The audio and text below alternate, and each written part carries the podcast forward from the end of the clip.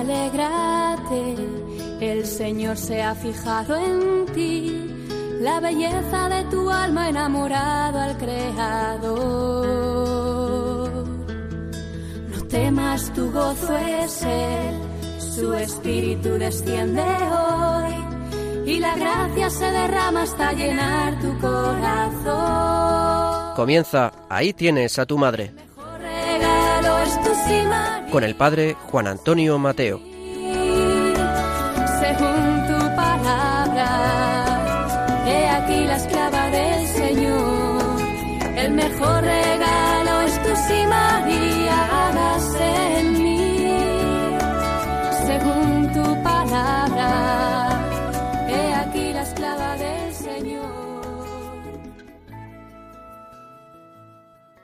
Muy queridos amigos y oyentes de este programa de Radio María, especialmente dedicado a la Santísima Virgen, quiero iniciar el programa de hoy y esta primera parte dirigiendo a todos vosotros una felicitación del nuevo año. Lo hago en nombre propio y de todas las colaboradoras que hacen posible este programa cada quince días. Que tengáis, pues, muy buen año nuevo, un, año lleno de las bendiciones del Señor que nos llegan de la Madre de la Virgen María. No es por casualidad que en la liturgia renovada, el primer día del año, miramos a Santa María y la saludamos y la invocamos con el gran título Madre de Dios.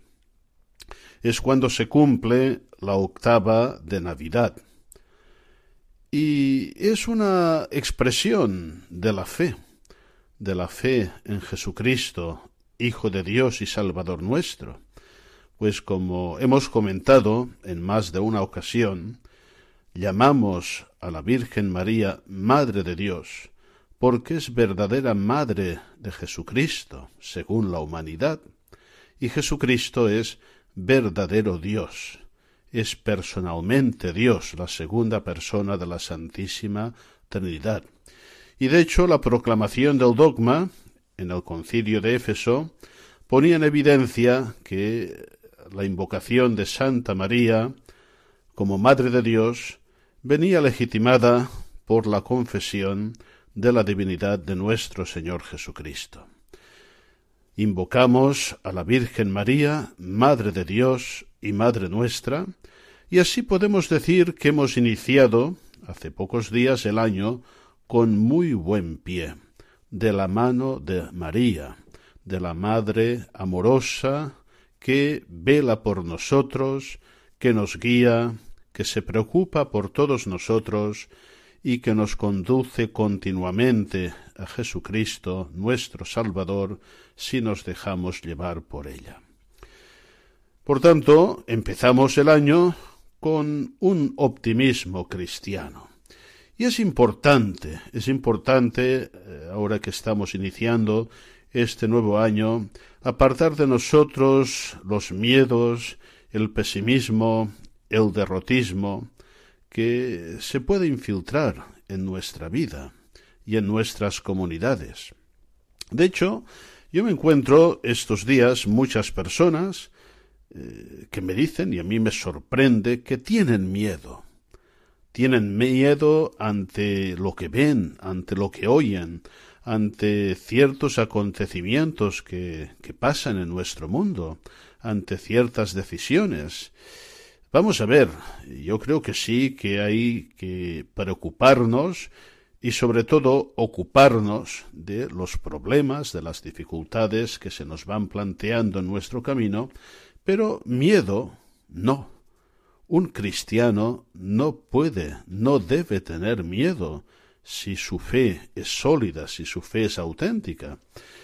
Estos días leíamos en la carta de San Juan, como nos decía, y hay que repetirlo hoy en nuestro mundo, que cuando hay un amor grande, eh, el miedo desaparece, no tiene lugar. la fe excluye al miedo y la fe en su plenitud, que es la caridad. Por tanto, si Dios nos ama, y no hay ninguna duda, y si nosotros amamos a Dios, nada hemos de temer, nada. Estamos en sus manos, providentes, amorosas. Y la Virgen nos quiere así, como ella, puestos con toda confianza en las manos de Dios, obedeciendo, viviendo su santa voluntad, entregándonos al Evangelio. Hay un, un relato que puede parecer un poquito ingenuo, pero que tiene un mensaje profundo y que nos dice que un día el miedo fue a llamar a la puerta de una casa y salió a abrir la fe. Y al abrir la puerta vio que no había nadie. Efectivamente, la fe disipa los miedos. La fe vence el mundo. Todo cristiano, nos dice también San Juan, es un vencedor del mundo. Vamos pues a cultivar estas actitudes fundamentales de fe, de esperanza, de amor, que la Virgen nos ayuda a vivir con su ejemplo y con su poderosa intercesión. Y de esta manera el año será muy luminoso. También hay que ser eh, muy positivos y responsables. Eh, a veces eh, uno oye expresiones de, de personas que dicen, bueno, vamos a ver, ¿qué me va a llevar este año? Yo creo que la pregunta no está bien planteada. Deberíamos preguntarnos, a ver, ¿qué voy a llevar yo? ¿Qué voy a poner yo en este año, en mi vida? Eh, porque también es una comparación que me gusta mucho.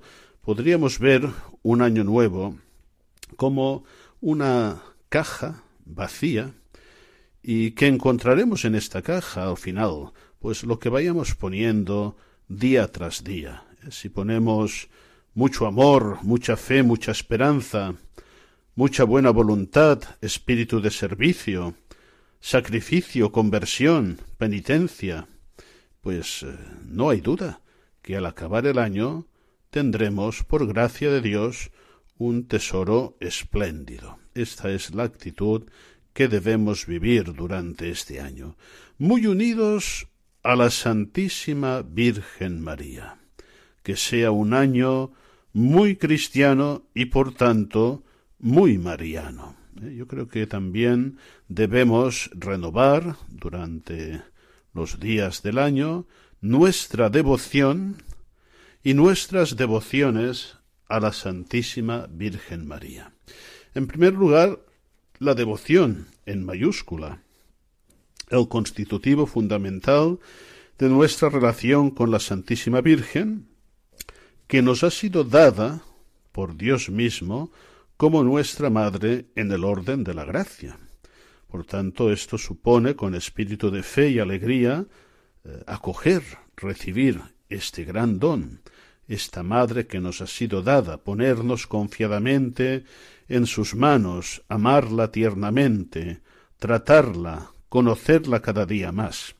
Y esto nos llevará también a renovar nuestras devociones, ¿eh? porque eh, sucede que a veces con el paso del tiempo pues podemos caer en vicios, en rutinas, en dejadez, en hacer las cosas de cualquier manera, y hay que vigilarlo mucho. ¿eh? Por ejemplo, pues el rezo del Santo Rosario, que es un arma poderosa contra tantos males, pues rezarlo cada día con atención, con devoción, con mucha paz, ¿eh? procurando vivirlo intensamente, ¿eh? las tres Ave Marías que recomendamos rezarlas cada día antes de acostarse, ¿eh? el uso del, del escapulario de la Virgen del Carmen, pues tantas devociones que nos ayudan a actualizar, a vivir, a concretar la devoción. Pues en este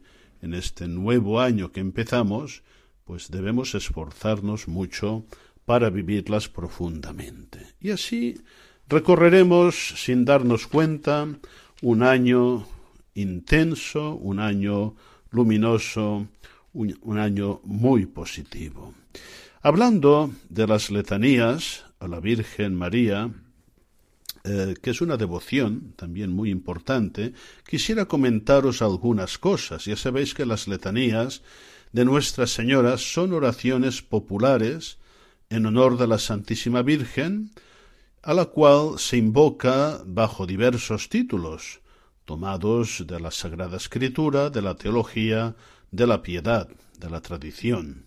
Y yo me gusta comparar la, letanía, sobre todo la letanía lauretana, que es la más popular entre nosotros, como un gran acacistos eh, de tipo occidental. Sabéis que la, acacistos es un himno de las iglesias, sobre todo de Oriente, que se reza en pie y que son grandes alabanzas a la Virgen. Pues bien, también nuestra letanía lauretana eh, es una devoción que se suele rezar después del Santo Rosario y que eh, hay que poner mucha atención en rezarla pausadamente, en renovarla, ¿eh? porque a veces veo que en ciertas comunidades cuando rezan la, la letanía se va a una velocidad de vértigo, que casi no se pueden articular las palabras. No, hay que recuperar también esta recitación pausada, contemplativa de la letanía.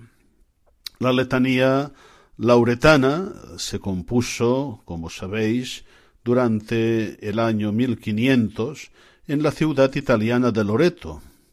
La Iglesia la aprobó definitivamente el año 1587 y el cardenal Francisco de Toledo introdujo su rezo en la Basílica Romana de Santa María la Mayor en el año 1597. Eh, ha habido diversas intervenciones eh, sobre esta letanía por parte de los papas, por parte de la autoridad de la Iglesia, y voy a recordar alguna, no todas. Eh, sabed que en un decreto del año 1631 y una bula de Alejandro VII del año 1664 prohibían la adición de nuevos títulos a la letanía laureana. Sin embargo, lauretana, perdón. Sin embargo, la Sagrada Congregación de Ritos permitió a la cofradía del Rosario añadir la invocación Reina del Sacratísimo Rosario, que posteriormente el Papa León XIII eh, prescribió para toda la Iglesia. Y así se han ido incorporando invocaciones que han marcado también la devoción del pueblo de Dios y momentos importantes de la conciencia de la Iglesia respecto a las grandes verdades de María y de su lugar en la historia de la salvación. El Papa Pío IX autorizó al arzobispo de Malinas, en Bélgica, que en 1846 se empleara en su archidiócesis la advocación Regina sine lavi originali concepta, es decir, reina concebida sin pecado original. Ya también eh, anteriormente Clemente XIII había otorgado a los fieles de España el privilegio de invocar a la Purísima con la invocación Mater Inmaculata. Y el Papa Benedicto XV en el año 1905 eh, añadió la invocación Regina Pacis, Reina de la Paz. Creo que es una invocación que debemos invocar, que debemos practicar intensamente en la actualidad. La paz, en sus diversos órdenes, está profundamente amenazada. No hace falta ahora poner ejemplos. Y la causa, la causa profunda de esta situación está sin duda en el abandono de Dios, de su ley santa, por parte de personas y de colectivos, de sociedades. Yo creo que debemos, durante sobre todo este año, y ahora que lo hemos empezado bastante movido a nivel internacional y en muchos ámbitos, repetir a menudo esta invocación, Regina Pacis, Reina de la Paz, ruega por nosotros. Pues bien, con esta invocación, con esta oración, vamos a pasar al resto del programa que confío sea de vuestro grado y sobre todo nos ayude, nos ayude en nuestra formación cristiana mariana a vivir de manera más activa, más consciente, más fructuosa nuestra devoción a la Virgen María.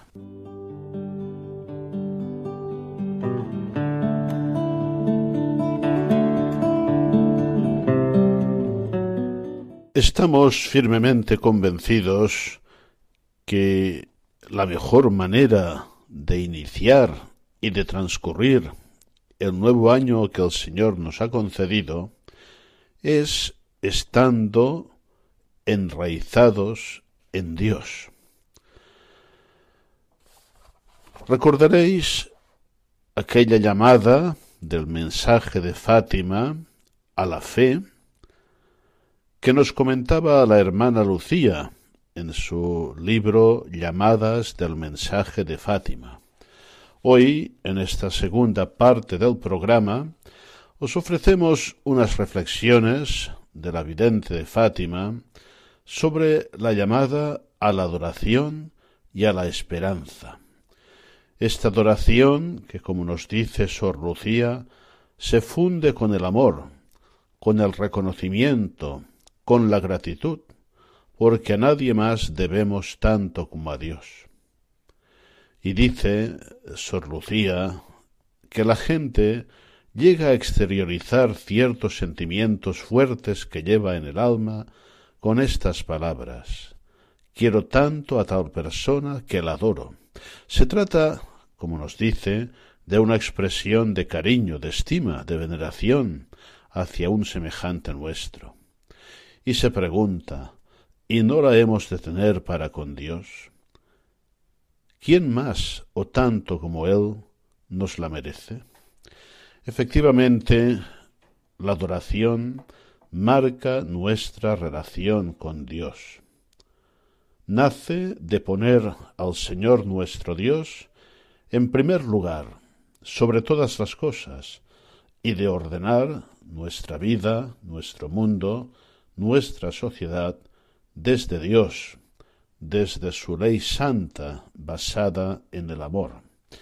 Vamos a escuchar en esta segunda parte estas reflexiones de las llamadas del mensaje de Fátima que nos invitan a mantener fuerte en nuestra vida esta actitud de adoración y de esperanza. No lo dudéis, queridos amigos, las cosas no funcionan, van mal en nuestra vida, en nuestro mundo, cuando dejamos de mantener este principio fundamental, dejamos de adorar a Dios, de ponerle en primer lugar. Al Señor tu Dios adorarás, a Él solo darás culto. Hoy también esta llamada es de urgente actualidad. Escuchemos con atención las reflexiones de la hermana Lucía.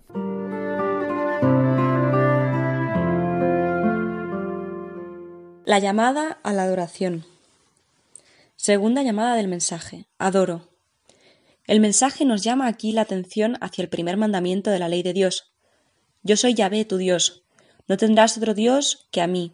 No te harás esculturas ni imagen alguna de lo que hay en lo alto de los cielos, ni de lo que hay abajo sobre la tierra, ni de lo que hay en las aguas debajo de la tierra. No te postrarás ante ella, y no la servirás, porque yo soy Yahvé tu Dios, un Dios celoso. Y dice en otro pasaje, servirás a Yahvé tu Dios, y él bendecirá tu pan y tu agua, y alejará de en medio de vosotros las enfermedades. Con esta ley, Dios nos manda adorarle solamente a Él, porque sólo Él es el que es digno de ser adorado por sus criaturas nos prohíbe fabricar ídolos con las cosas que fueron creadas por Él y que son más importantes que nosotros. Nada pueden y nada valen, por eso nos prohíbe prestarles culto o adoración. Pero es preciso no confundir esos ídolos a los cuales Dios aquí se refiere con las imágenes de Cristo, de Nuestra Señora y de los santos. Nosotros no prestamos ni debemos prestar culto de adoración a ninguna de estas imágenes. Solo las estimamos por lo que representan y nos recuerdan, como estimamos el retrato de nuestros padres, de nuestros hermanos y personas amigas. Los colocamos en los lugares más dignos de nuestra casa, para verlos mejor y para que las personas que nos visitan los vean y recuerden también. Las imágenes de Jesucristo, de Nuestra Señora y de los santos las estimamos porque nos recuerdan a las personas que representan, sus virtudes, su doctrina, y así nos animamos a seguir sus ejemplos. Jesucristo, nuestro ejemplo en todo, se negó a prestar adoración a alguien más que no fuese a Dios. Estando él en el desierto, nos cuenta San Lucas, después de haber pasado allí cuarenta días y cuarenta noches, orando y ayunando, fue tentado por el demonio, que le dice Te daré todo este poder y su gloria, porque me han sido entregados y los doy a quien quiero. Por tanto, si me adoras, todo será tuyo. Y Jesús le respondió Escrito está Adorarás al Señor tu Dios y solamente a Él darás culto. Adorar a Dios es, pues, un deber y un precepto que el Señor nos impuso por amor, para darnos ocasión de ser por Él beneficiados. Esto mismo resalta en el caso siguiente. Cuando Moisés conducía al pueblo de Israel camino de la tierra prometida, se detuvo en la falda del monte Sinaí. Invitado por Dios, Moisés subió a la montaña para recibir de las manos divinas las tablas de la ley. Mientras él permanecía allí en la compañía de Dios, el pueblo fabricó un becerro de oro y le prestó culto. Dios se indignó mucho con ese pecado del pueblo y lo hizo saber a Moisés, amenazando destruir aquel pueblo idólatra. ¿Qué hizo Moisés? Intercedió por su pueblo. Moisés se echó enseguida a tierra y, prosternándose, dijo Señor, si he hallado gracias a tus ojos, dígnate, Señor, marchar en medio de nosotros, porque este pueblo es de dura cerviz. Perdona nuestras iniquidades y nuestros pecados, y tómanos por heredad tuya. Fue así como él, postrado en adoración delante de Dios, obtuvo el perdón para el pueblo y la renovación de la alianza con Dios.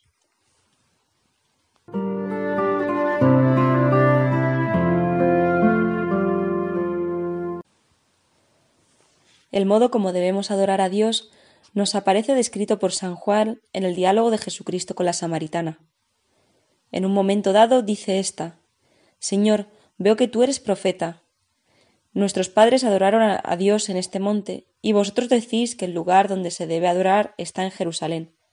Le respondió Jesús Créeme, mujer, llega la hora en que ni en este monte ni en Jerusalén adoraréis al Padre. Vosotros adoráis lo que no conocéis. nosotros adoramos lo que conocemos, porque la salvación procede de los judíos. Pero llega la hora, y es esta, en la que los verdaderos adoradores adorarán al Padre en espíritu y en verdad, porque así son los adoradores que el Padre busca. Dios es espíritu, y los que le adoran deben adorar en espíritu y en verdad. Como veis, no importa el lugar, pero sí que nuestro espíritu y nuestra inteligencia reconozcan a Dios, a su infinita grandeza, su inmenso poder, y que en un rendido homenaje le adoremos. La adoración se funde con el amor, con el reconocimiento, con la gratitud, porque a nadie más debemos tanto como a Dios. La gente llega a exteriorizar ciertos sentimientos fuertes que llevan el alma con estas palabras. Quiero tanto a tal persona que la adoro. Se trata de una expresión de cariño, de estima y de veneración hacia un semejante nuestro. ¿Y no la hemos de tener para con Dios? ¿Quién más o tanto como Él nos la merece? Es cierto que en el Levítico el Señor dice No os hagáis ídolos, ni pongáis en vuestra tierra piedras esculpidas, para prosternaros ante ellos, porque soy yo, Yahvé, vuestro Dios. Pero leemos también en la Sagrada Escritura que en el desierto, cuando el pueblo de Israel se vio atacado por una invasión de serpientes venenosas, cuya mordedura era fatal, Dios mandó a Moisés que fabricase una serpiente de bronce y la colocase en lo alto de un poste, para que aquellos que fuesen mordidos, mirando para ella, no muriesen. Sin duda no era una serpiente de bronce lo que operaba el milagro de salvar de aquel veneno mortal la vida de las personas, pero la fe en la eficacia de la palabra de Dios, que así lo prometió. Era la fe con que ellas miraban hacia esa serpiente, que representaba a Jesucristo, levantado en el madero de la cruz. Y así debemos mirar a las imágenes de los santos, recordando lo que ellas representan, creyendo en lo que ellas representan, amando y respetando lo que ellas representan. Si tuvierais fe, moveríais montañas. En el Apocalipsis nos dice San Juan que un ángel que tenía una buena nueva para anunciar a los habitantes de la tierra, oyó decir en alta voz Adorad a aquel que hizo el cielo y la tierra, el mar y las fuentes del agua. Y después de contemplar las maravillas del cielo que Dios tiene preparadas para los elegidos, San Juan quiso prostrarse para adorar al ángel que le mostraba y explicaba. Pero éste le dice Mira, no lo hagas.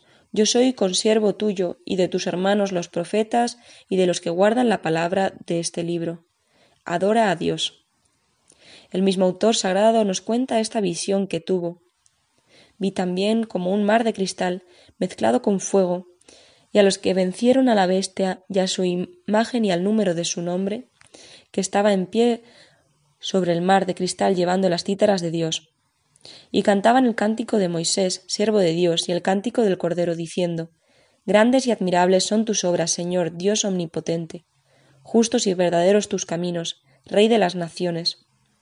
¿Quién no temerá, Señor, y glorificará tu nombre? Porque sólo tú eres santo, porque todas las naciones vendrán y se postrarán en tu presencia. Este es el cántico de nuestra adoración ante Dios. Lo adoramos con fe porque creemos en Él. Lo bendecimos con esperanza, seguros de que Él nos ha de venir del bien. Le damos gracias con amor porque sabemos que fue por amor que Él nos creó, que es por amor que nos conserva la vida y fue por amor que nos destinó a la participación de su propia vida. Por eso nuestra adoración debe ser un cántico de perfecta alabanza, porque aun antes de que existiéramos ya Él nos amaba y fue movido por ese amor que nos dio el ser.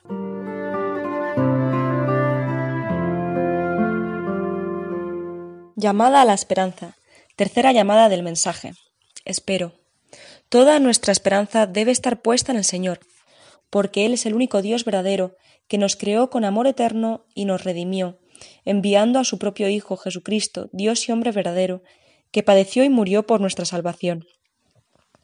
Así nos lo atestigua el Evangelio de San Juan al referir estas palabras de Jesucristo a Nicodemo.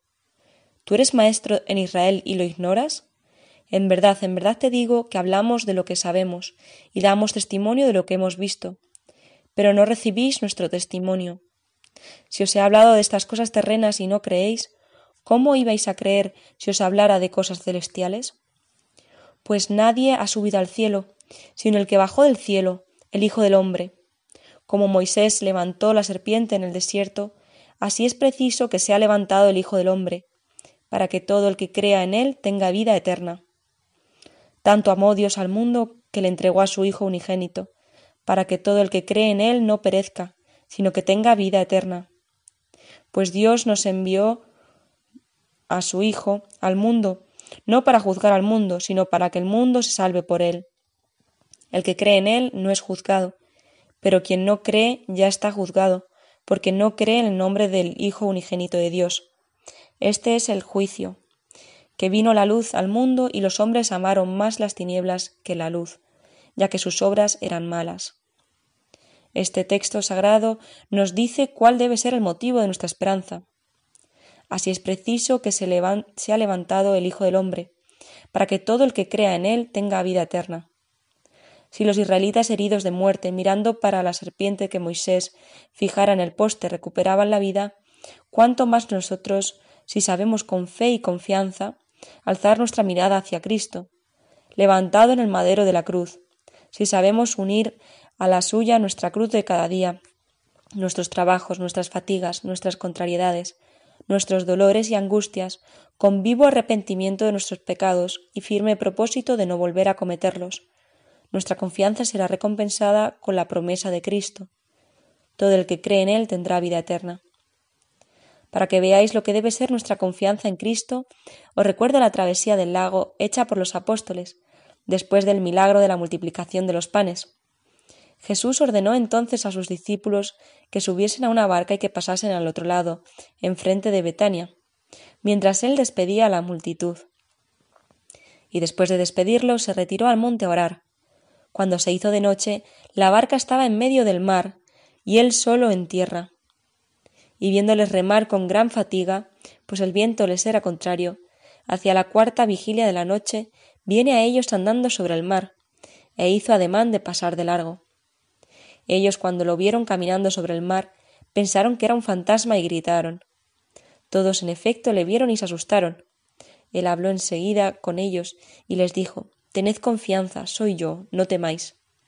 Y subió con ellos a la barca y cesó el viento. Entonces se quedaron mucho más asombrados, pues no habían entendido lo de los panes, porque su corazón estaba embotado. Y terminada la travesía hasta la costa, llegaron a Genesaret y atracaron.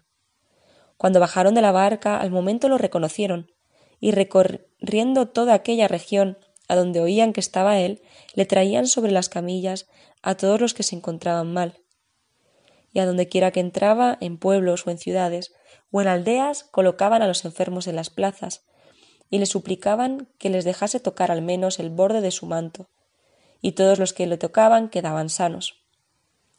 Este pasaje de la vida de Jesucristo nos enseña lo que debe ser nuestra confianza, tanto en el comportamiento de los apóstoles luchando entre las olas del mar, como en la actitud de los habitantes de Genesaret, presentando a Cristo a sus enfermos.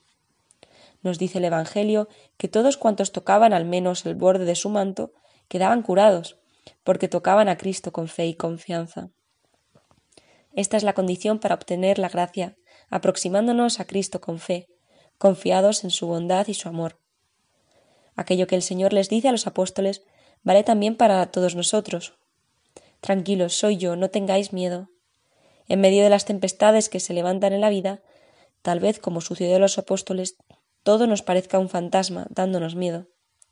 Pero si sabemos levantar nuestra mirada para Cristo, veremos que junto a nosotros está Él, y tendremos la felicidad de oír en lo íntimo de nuestro corazón el son armonioso de su voz que nos susurra Soy yo, no tengáis miedo.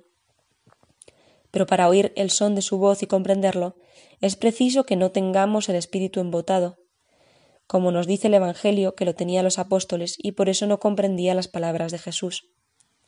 Es preciso, pues, que nuestro espíritu esté libre del demasiado apego a las cosas de la tierra, de las, a las vanidades que arrastran por el camino de la livianidad, de la exageración de las modas que dan mal ejemplo y escandalizan al prójimo, inclinando al pecado. Si por tanto seguimos nuestras malas inclinaciones, el ansia de aquello que no nos pertenece ni puede legítimamente pertenecer, las envidias, los celos y las tentaciones de venganza contra la justicia y contra la caridad, etc.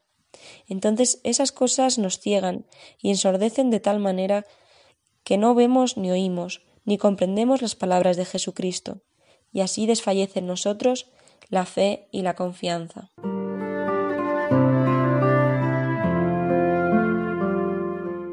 El apóstol San Juan, en el discurso de despedida pronunciado por Jesucristo durante la última cena, nos refiere algunos pasajes que inspiran los mismos sentimientos de esperanza. El maestro acababa de lavar los pies a los apóstoles. Se sentó a la mesa y explicó el sentido de su gesto, recomendándoles la humildad y el sentido de su gesto, la caridad. Predijo después la traición de Judas, y habiendo éste salido para cumplir sus pérfidos propósitos, el Señor dijo a sus discípulos No se turbe vuestro corazón. Creéis en Dios, creed también en mí. En la casa de mi Padre hay muchas moradas.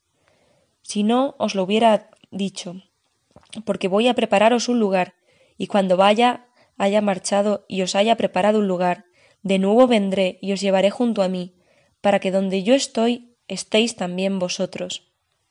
Y continuando el Señor hablando familiarmente con sus apóstoles acerca de su próxima muerte, les dijo Mirad que llega la hora, y ya llegó, en que os disiparéis cada uno por su lado, y me dejaréis solo, aunque no estoy solo porque el Padre está conmigo. Os he dicho esto para que tengáis paz en mí. En el mundo tendréis tribulación, pero confiad, yo he vencido al mundo.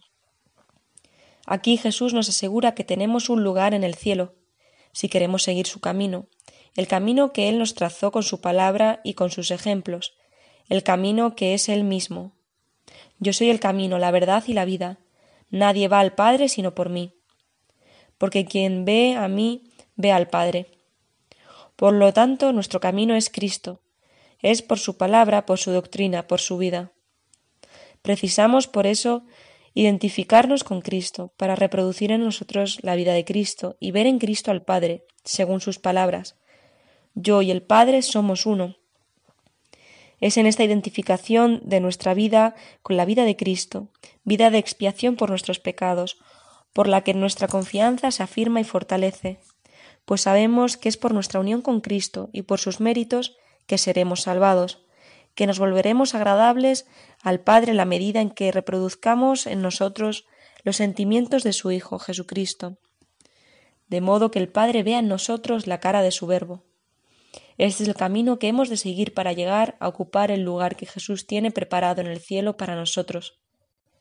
Entre los sentimientos grandes de Jesús que hemos de, imitar se cuenta su total dependencia del Padre y la plena sumisión a la voluntad de Él, pudiendo así asegurarnos que su palabra es la palabra del Padre, porque yo no he hablado por mí mismo, sino que el Padre que me, que me envió, Él me ha ordenado lo que he de decir y hablar y sé que su mandato es vida eterna. Por tanto, lo que yo hablo, según me lo ha dicho el Padre, así lo hablo. Engendrado eternamente del Padre, el Verbo todo lo recibió de él. Justamente afirma que todo cuanto nos anuncia le fue dicho por el Padre, y que todo cuanto nos transmite es palabra del Padre. Nos resta, pues, seguir con fe esta palabra de vida eterna, seguirla con fe y con aquella humildad del niño, seguro de su propia impotencia, que se abandona en los brazos del Padre. Ahí descansa y duerme tranquilo, porque sabe que el Padre lo cuida, defiende y lleva al lugar del reposo. Y si algún día ofende al Padre, transgrediendo alguna de sus órdenes, Él conoce su corazón, confía en su amor, corre a su encuentro, con humildad y confiesa su falta. Espera su perdón y con la misma confianza de antes se arroja en sus brazos. Junto a Dios todos somos niños. Eres el Padre de la gran familia humana. Nos mece a todos en la cuna de su providencia y nos conduce por los caminos del amor. No queramos nosotros desviarnos de esta vida, ni nos arranquemos de sus brazos paternales. Así nuestra esperanza está asentada en Dios, en su palabra, en su amor de Padre, en su mano salvadora. Como hijos abandonados en sus brazos, ciertos de su infinita misericordia, sabemos que nuestra confianza no será defraudada.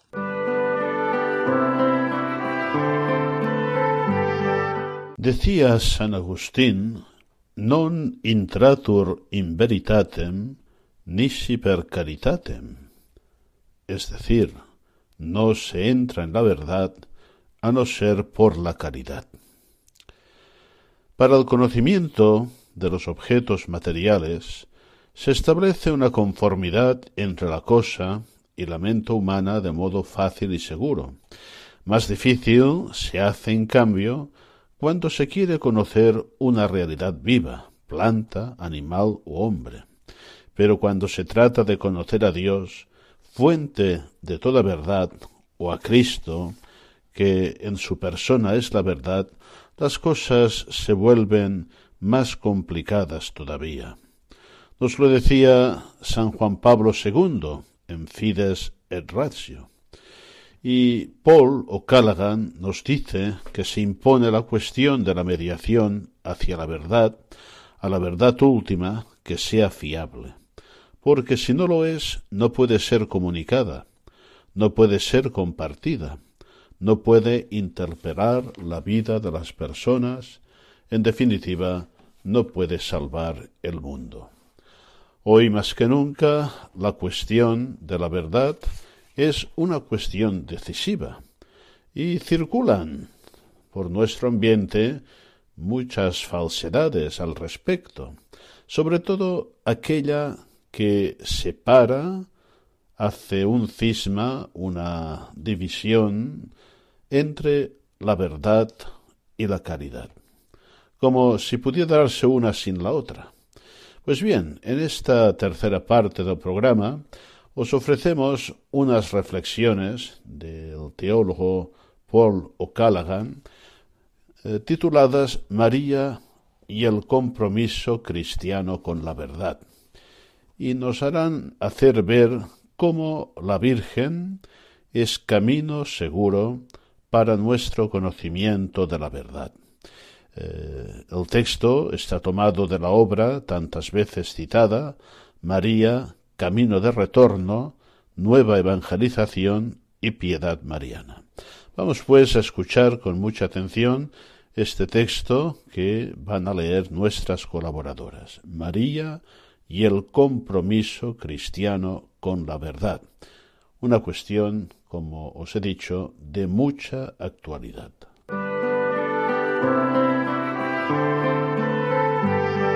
La singularidad de la Virgen María. La teología católica ha destacado siempre y con razón la singularidad de la vida y de la persona de la Virgen María entre los creyentes y entre todos los hombres. Sólo ella ha sido concebida sin mancha de pecado. Ella ha sido la primera que ha creído enteramente en Cristo y en su misión, por lo que llegó a ser madre del Redentor, aun conservando su virginidad.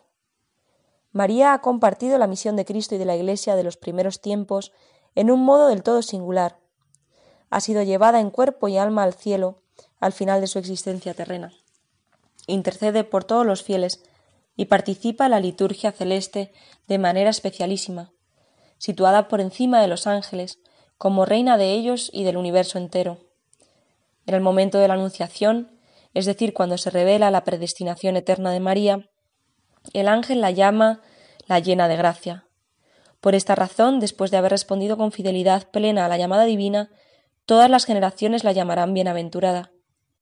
Quizás pudiera parecer a algunos, desde una perspectiva muy insuficiente, que es este estado de privilegio y excepción por parte de la Virgen la aleja de los hombres, colocándola en un pedestal inalcanzable. Desde este punto de vista, María podría ser tenida ciertamente como la llena de gracia, pero no como el prototipo humano, punto de referencia obligado para cualquier antropología teológica. Mas en concreto, vistas las cosas así, podría parecer que ella exenta de toda mancha de culpa original y libre por tanto de todo pecado, así como de concupiscencia y de la común herencia de mortalidad procedente del pecado, no comparte en realidad la suerte del hombre común, y en consecuencia no puede servir de modelo al cristiano ni de singular representante de la humanidad ni ser contemplada como canal por el que se comunica a los hombres la verdad que es Dios. Nada hay, sin embargo, más lejano de la realidad de Santa María que esas erróneas conclusiones. La Virgen como modelo perfecto en el reciente magisterio de la Iglesia. Es innegable que la Mariología reciente ha desarrollado ampliamente la idea de que la Virgen no es sólo icono de la gracia de Dios, sino también modelo perfecto de persona cristiana e incluso más aún de persona humana. Ser persona cristiana y ser persona humana no son dos aspectos separados en la vida y en la identidad personal de Santa María. Precisamente por ser la llena de gracia, ha llegado a ser también modelo de la humanidad redimida, y por lo tanto del hombre en general. Esta idea ha quedado bien dibujada en la Constitución Lumen Gentium del Concilio Vaticano II, así como la exhortación apostólica Marialis Cultus de Pablo VI y en la encíclica Redentoris Mater del de San Juan Pablo II. En la Lumen Gentium se lee, por ejemplo, en el misterio de la Iglesia, que con razón es llamada también Madre y Virgen, precedió la Santísima Virgen presentándose de forma eminente y singular como modelo tanto de la Virgen como de la Madre. Creyendo y obedeciendo, engendró en la tierra al mismo Hijo del Padre, y sin conocer varón cubierta con la sombra del Espíritu Santo, como una nueva Eva, que presta su fe exenta de toda duda, no a la antigua serpiente, sino al mensajero de Dios. Y más adelante, la misma Constitución señala que la Iglesia ha alcanzado en la Santísima Virgen la perfección, en virtud de la cual no tiene mancha ni arruga. San Pablo VI enseñará también poco después la Iglesia pone delante de todos las esperanzas incalculables del corazón humano. La invitación de mirar a la Madre, quien en su propia persona representa el ideal originario y auténtico de lo que es el hombre, imagen de Dios. La finalidad de la Iglesia, dirá San Juan Pablo II, no es otra cosa que realizar en la Iglesia aquel ideal de santidad que ha realizado ya y prefigurado en María. El conocido principio Cristo revela al hombre el propio hombre, expuesto en la Constitución conciliar Gaudium et Spes, desarrollado por San Juan Pablo II en la encíclica Redentoris Hominis, es aplicado por el mismo Papa de modo derivado también a María, en su carta apostólica Mulieris Dignitatem. Esta eterna verdad sobre el ser humano, hombre y mujer, verdad que está también impresa de modo inmutable en la experiencia de todos, constituye en nuestros días el misterio que sólo el Verbo encarnado encuentra verdadera luz. Cristo desvela plenamente el hombre al hombre y le hace consciente de su altísima vocación, como enseña el concilio. En este desvelar el hombre al hombre ¿No se debe quizá descubrir un puesto particular para aquella mujer que fue la Madre de Cristo? La antropología cristiana es, en efecto, esencialmente una antropología de raíz cristocéntrica y derivadamente mariana.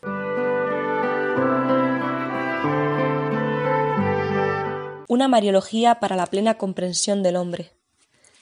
La luz que arroja la figura de la Virgen María para una más profunda comprensión desde la fe del misterio del hombre puede ser considerada por la Mariología bajo distintas perspectivas. María muestra a la humanidad el hombre nuevo. Ella en su vida y en su actuar, en el misterio de sus privilegios, manifiesta lo que Dios siempre ha querido que fuesen los hombres, les revela su identidad. Aspectos importantes de la perfección escatológica a la que está destinado el hombre se encuentran en ella también durante su vida terrena. Según los padres de la Iglesia, en Santa María Dios ha revelado la nueva Eva, es decir, la que quiso desde el inicio y quiere que sea la persona humana. Eva es un cuadro antropológico de la mujer. María es la restauración y perfeccionamiento del proyecto que había fallado. María es el rostro que más se asemeja a Cristo, dice Dante Alighieri. En ti la misericordia, en ti la piedad, en ti la magnificencia, en ti se juntan todas las cosas buenas que se pueden encontrar en la criatura. Es importante afirmar que la santidad primigenia de María no la hace menos humana que el resto de los hombres caídos y débiles. Es más, ya que el pecado no es una parte integrante del designio originario de Dios para la humanidad, hay que decir que la transgresión de la ley de Dios o la perseverancia en el pecado no humaniza al hombre, sino que más bien lo destruye, lo lleva hacia la muerte. Precisamente en virtud de su santidad, María es más humana que cualquier otra persona, excepto por supuesto por su propio Hijo, perfectus homo y fuente de toda santidad. En clave antropológica, escribe Angelo Amato, el dogma de la Inmaculada es una señal fuerte de la suma eficacia de la gracia de Dios que obra en la criatura. Además, la Virgen es modelo y punto de referencia para los hombres por la fe, con que se acogió e hizo propia la llamada de Dios, llegando a ser con esta respuesta la madre y portadora del Redentor. Su caridad y fortaleza se demuestran en su virginidad, en su solicitud materna hacia los hombres, y también en su fidelidad, al pie de la cruz mientras muere el Hijo. El filósofo Michel Henry advierte de las dificultades actuales frente al dogma de la virginidad de María, pero comenta que este dogma esconde, tras su carácter aparentemente absurdo, la tesis esencial del cristianismo, es decir, que ningún hombre es hijo de un hombre, y ni siquiera una mujer, sino solamente de Dios. La asunción de la Virgen muestra a los creyentes que la muerte seguida por la corrupción no pertenece al diseño originario de Dios para con el hombre, pues el hombre está destinado a la inmortalidad. La muerte, de hecho, entró en el mundo a causa del pecado, y la Virgen no ha pecado nunca. En la Lumen Gentium se lee La Madre de Jesús, de la misma manera que glorificada ya en los cielos en cuerpo y en alma, es imagen y principio de la Iglesia, que habrá de tener su cumplimiento en la vida futura. Así en la tierra precede con su luz al peregrinante pueblo de Dios como signo de esperanza y de consuelo, hasta que llegue el día del Señor. También se puede decir que esta singularidad de María, una singularidad de gracia y de perfección moral, se revela al nombre la necesidad que tiene de ser salvado, y suscita en él una fuerte nostalgia por la pureza originaria una vez perdida, pero de nuevo al alcance de la mano. La situación actual del hombre no corresponde a lo que Dios ha querido, mientras la Virgen se sitúa delante de él como icono de la perfección humana, fruto de la gracia divina abundante, generosamente acogida. Por esta razón, la Iglesia la contempla con admiración y esperanza. Eres toda bella, oh María, y no hay mancha en ti, se reza la liturgia de la Inmaculada Concepción. Ella es asiento de la sabiduría, asiento de la esperanza, causa de nuestra alegría. Adamo de San Víctor llama a María Madre de la Piedad y noble triclinio de toda la Trinidad. El Concilio Vaticano II ha desarrollado esta temática presentando a María no sólo como un modelo de virtud, capaz de hacer amable, coherente y accesible el camino hacia la santidad desde el punto de vista de la moral, sino también como tipo, imagen y madre de la misma Iglesia. Y por lo tanto, como definición lo más completa posible del hombre, que sale directamente de la mente de Dios. La Virgen llena de gracia es, como madre, la más solidaria con todos los hombres. Todavía no hemos clarificado la cuestión antes mencionada. Parecería que María, que ha recibido de Dios tantos, dones, haya sido colocada lejos de nosotros, por encima de la condición común de los hombres, como una figura hierática e inaccesible, pues ha adquirido por medio de la recepción de la gracia una facilidad excepcional para vivir según la ley de Dios, con fe, esperanza y caridad sublimes. A esta observación, en realidad, hay que responder diciendo que la gracia divina no tiene como finalidad primaria de facilitar la vida humana o cristiana, o simplificar el actuar ético, sino más bien la de hacer presente la vida plena de Cristo en el creyente. Pero es también un hecho que en la presencia de la vida de Cristo en el creyente ha de ocupar un espacio determinante en la experiencia de la cruz. Y precisamente en María observamos que la abundancia de la gracia divina la ha llevado como primera discípula del Señor a la noche oscura de la fe. Observa San José María Escribá. Si Dios ha querido ensalzar a su madre, es igualmente cierto que durante su vida terrena no fueron ahorrados a María ni la experiencia del dolor, ni el cansancio del trabajo, ni el claroscuro de la fe. En efecto, como sucedió con su Hijo amado, Dios no ha dejado a María vivir sin sufrimientos, incomodidades, incomprensiones de todo tipo. Ha sido precisamente su misión como Madre de la Iglesia consecuencia directa de su vocación como Madre de Dios y de la plenitud de su gracia, lo que ha acercado a la Virgen a los demás hombres pecadores. Ella es la Madre del Redentor y al mismo tiempo la Madre de los redimidos, y comparte con una solidaridad misteriosa, con solicitud sufrida y perseverante, la suerte y las desgracias de toda la humanidad. María no ha sufrido los límites y las miserias de la condición humana, que son consecuencia del pecado. Pero al aceptar la llamada a ser Madre de Dios, ha llegado a ser también Madre nuestra, y a sufrir por amor. Con voluntariedad actual de Madre lo que nosotros sufrimos como herencia. En otras palabras, aunque parezca paradójico decirlo, ha sido precisamente su plenitud de gracia, es decir, de caridad, la que ha acercado más a los hombres, haciendo de ella la más solidaria de todos los seres humanos, la más accesible de los santos. Y los hombres encuentran en ella motivos de esperanza, porque no es pecadora como nosotros. Aun siendo de nuestra raza, aun siendo Eva, demuestra en su vida la fuerza de la gracia de Dios, que vence al pecado, llegando a ser de verdad la nueva Eva. La Virgen vive su misión en la Iglesia como mujer, madre y virgen. La llena de gracia muestra a los hombres lo que es el hombre nuevo, precisamente como mujer que vive su identidad femenina, como madre y al mismo tiempo como virgen. Ella lleva a cabo su misión única de modo específico, es decir, de modo femenino. Su misión se lleva a cabo con un esfuerzo fatigoso de interioridad, de paciencia, de espera, de contemplación, con aquella riqueza operativa con la que se proyecta uno en el mundo para construirlo. La Lumen Gentium enseña igualmente que la Virgen fue en su vida ejemplo de aquel amor maternal con que es necesario que estén animados todos aquellos que en la misión apostólica de la Iglesia cooperan a la regeneración de los hombres. Y llega ya el momento de despedirnos. Yo quisiera, queridos amigos, que después de escuchar este programa, tengamos un ánimo decidido, un ánimo lleno de fe, de esperanza, de amor, para iniciar y recorrer este nuevo año que nos ha concedido el Señor, de la mano de María, de nuestra Maestra y Madre en la fe. Estos días estaba leyendo un libro francés que me acaba de llevar de llegar sobre temas de teología del más allá, titulado Últimas noticias del más allá. Y en una de sus páginas el autor eh, hace esta reflexión.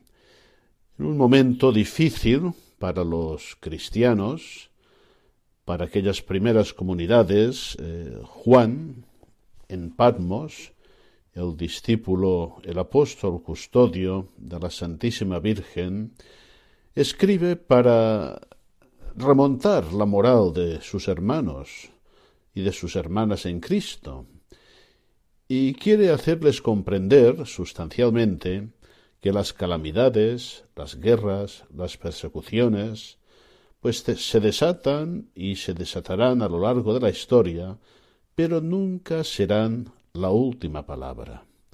Cristo es el vencedor, Cristo es el Señor del tiempo y de la historia, y vendrá a restaurar todas las cosas. Y esto lo conduce todo en la magnífica obra que cierra la Sagrada Escritura, el, Apocalipsis, esta revelación que, que Juan, inspirado por el Espíritu Santo, escribe, y que no es una narración de una serie de catástrofes, sino un gran canto a la esperanza. Felices, bienaventurados, los lectores y los oyentes de estas palabras proféticas si las mantienen en su corazón, puesto que el tiempo ya está cercano.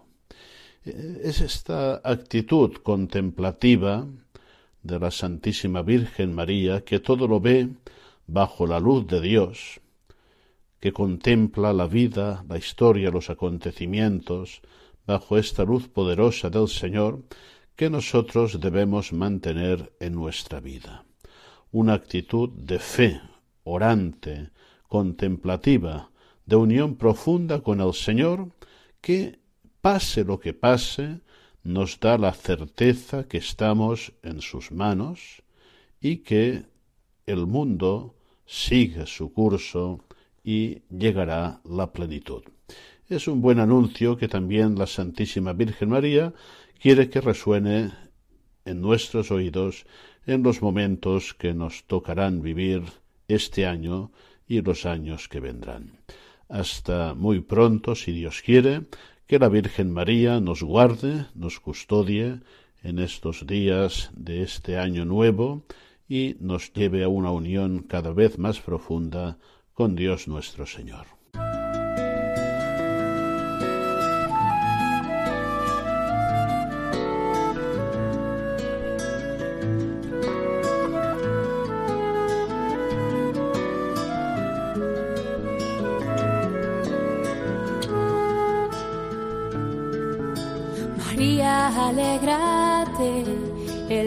Señor se ha fijado en ti, la belleza de tu alma enamorado al Creador. No temas, tu gozo es Él, su espíritu desciende hoy y la gracia se derrama hasta llenar tu corazón. Han escuchado Ahí tienes a tu madre. El mejor Con el padre Juan Antonio Mateo.